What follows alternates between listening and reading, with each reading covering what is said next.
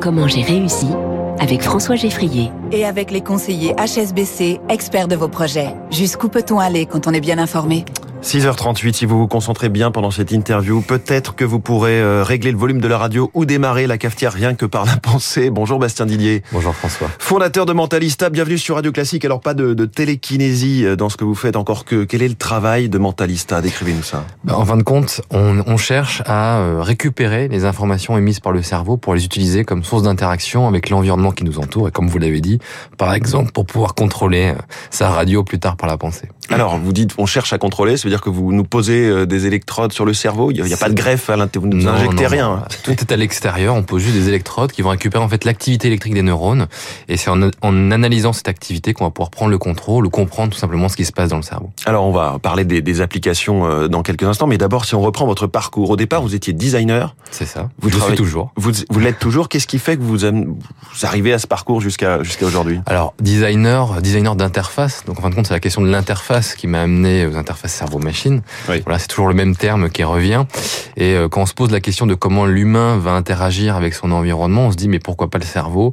C'est ça qui m'a fasciné euh, très tôt dans mon parcours et j'ai eu envie de tester. Et, et en fin de compte, j'ai commencé à, à, faire des prototypes, essayer des choses jusqu'à trouver vraiment quel, des choses intéressantes. Mais au départ, c'était de la bidouille, euh, j'allais dire, dans votre garage, comme on dit souvent, ouais, les, les, histoires de la Silicon Valley. Exactement, ouais. exactement ça. Sauf que c'était pas un garage, c'était un appartement parisien. Et vous êtes euh, repéré un jour par Google. Mmh. Entre temps, il s'est passé du chemin. Vous avez participé à des festivals, ce genre de choses. euh Oui, c'est ça. On va dire, je commence à, à, bidouiller en 2013, en 2015, je commence à faire des projets, euh, entre autres avec Google. Et euh, en 2017, je fonde Mentalista. C'est là que l'aventure commence réellement. Google, eux, ce qu'ils voulaient faire, c'est euh, faire léviter un cube par la pensée. Alors c'est ça, c'est un projet en partenariat avec un artiste qui s'appelle David Gaze. C'est un projet qui s'appelle Lévitation qui permet en réalité virtuelle de faire léviter un cube par la pensée.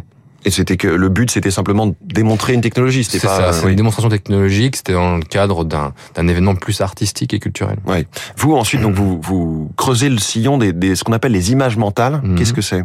Alors les images mentales, c'est tout, tout, tout, ce qu'on peut se représenter dans la tête. Par exemple, si on, on ferme les yeux et qu'on imagine un cheval, ça va produire une activité électrique qui nous est propre. Et l'algorithme qu'on développe permet justement de comprendre comment on va, euh, comment vous, quand vous allez imaginer ce cheval, à quoi va ressembler l'électricité dans votre cerveau. Donc c'est à partir de là que vous allez entraîner des machines à, faire que si je veux, si je pense très fort à augmenter le son de, de radio classique, ça va le faire C'est exactement ça. Sur base d'intelligence artificielle, on va prendre des données de vous qui imaginez une action et on va créer un classificateur à partir de ça. Et comme souvent, euh, avec euh, l'intelligence artificielle par exemple, il faut multiplier les expériences pour que la machine apprenne C'est exactement ça. Plus on Comment va avoir vous l'entraîner, de... la machine? Bah, Sur des personnes. Ouais. On leur demande d'imaginer le volume qui augmente, on, leur demande d'imaginer une, une lampe qui s'allume et à partir de toutes ces données-là, on crée ce classificateur sur base de machine learning. Vous avez fait aussi des démonstrations, par exemple, de sorte de football euh, par, le, par la pensée, où il y a une balle qui est elle-même équipée de moteur pour, pour se déplacer, et deux personnes qui doivent euh, l'envoyer dans le but adverse. Juste, ça. voilà, ils sont concentrés, ils ferment les yeux, ils regardent même pas le, le terrain de foot, mais, mais la balle avance toute seule.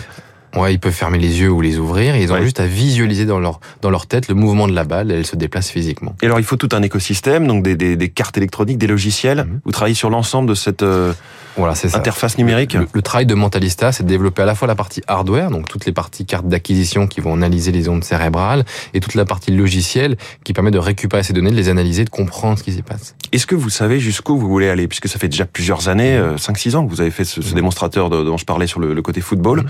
Quelles sont les applications que vous visez Alors en fait, aujourd'hui, nous, on développe une technologie qui va être intégrée dans des produits du quotidien. Donc on travaille avec euh, des industriels pour pouvoir intégrer cette technologie dans des casques de VR, dans des casques audio, dans des écouteurs, etc., dans toutes sortes de dispositifs. Et donc nous, notre objectif, bah, c'est de permettre, in fine, au grand public de pouvoir contrôler des objets par la pensée, donc de démocratiser les interfaces cerveau-machine de démocratiser. Et, quand je parlais d'électrode, faut pas s'imaginer une salle euh, comme dans Tintin avec des choses posées sur la tête. C'est une sorte de bandeau, euh, comme si, comme un bandeau pour pas avoir trop froid aux oreilles quand on fait du vélo, quoi. Si je dois simplifier à l'extrême. Il y a des usages dans la domotique, dans le sport. Euh... Donc dans la domotique, évidemment, pour prendre le contrôle, on peut très bien imaginer des personnes en situation de handicap qui vont prendre le contrôle de la lumière, de la télévision à la maison. Et c'est dans le sport, évidemment, pour augmenter euh, la performance physique, mieux comprendre ce qui se passe dans le cerveau. Et en fin de compte, on va dire qu'il y a deux types de, de d'usage, soit dans le contrôle, oui. soit dans le monitoring, comprendre le stress, les émotions. Donc là où on va améliorer l'être humain et mieux comprendre ce qui se passe dans le cerveau. Des usages aussi dans, dans la beauté, dans le monde du luxe également. Mmh, absolument, ouais. Par bah, exemple. Bah toujours en fait pour essayer de mieux comprendre ce qui se passe quand on sent un parfum, quand on voit une texture, quand on, on voit une couleur. L'idée est de comprendre ce qui se passe dans le cerveau pour améliorer les produits, et améliorer l'expérience qu'on a avec eux. D'accord. Et vous travaillez déjà avec des, des, clients quand vous parliez de domotique, de sport, de luxe. Absolument. Ouais. Et vous pouvez en citer certains les, les, citer non, mais sur des projets que qui sont que... Qui sont vos clients de manière générale alors, alors les, les, nos clients c'est très simple, sont des industriels oui. généralement hein, qui ont soit qui sont dans le hardware, qui cherchent à intégrer cette technologie dans leurs propres produits, donc comme je le disais dans l'audio, dans la VR, etc.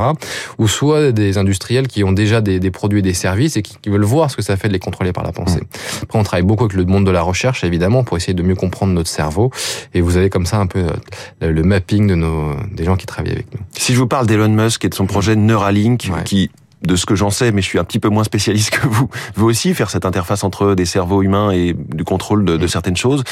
Quelle est votre différence avec eux? Bah, La grosse différence déjà, c'est que Neuralink travaille sur un, sur un implant, donc quelque chose qui se met à l'intérieur du ouais. cerveau. Beaucoup plus envahissant, a priori. Bah, voilà, et nous, on n'a pas besoin de, il y a juste besoin de mettre une casquette sur la tête, il n'y a pas besoin de, mettre, de faire une opération chirurgicale.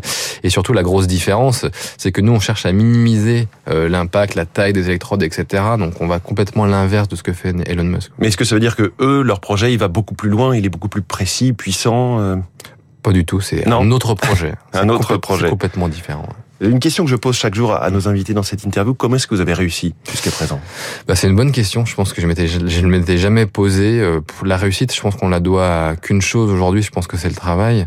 Il n'y a pas forcément d'autres formules miracles. Après, à, à, voir tous les parcours, je pense qu'il y a autant de réussites, il y a autant de, de, de solutions pour, pour y parvenir. Je pense que c'est peut-être le regard des autres alors qu'il l'a mmh. fait. Alors le travail, c'est amusant parce que à votre place vendredi dernier, il y avait Pierre Armé, mmh. le pape de la pâtisserie française et du macaron, qui a dit le travail, le travail, le travail. Voilà, qu'on soit dans euh, les images mentales et les électrodes ou dans la pâtisserie, eh bien, on peut aussi compter sur cette valeur-là. Merci beaucoup, Bastien Merci Didier, fondateur de Mentalista, ce matin en direct dans Comment j'ai réussi sur Radio Classique. Très bonne journée à vous. 7h moins le quart, le journal de l'économie dans quelques secondes.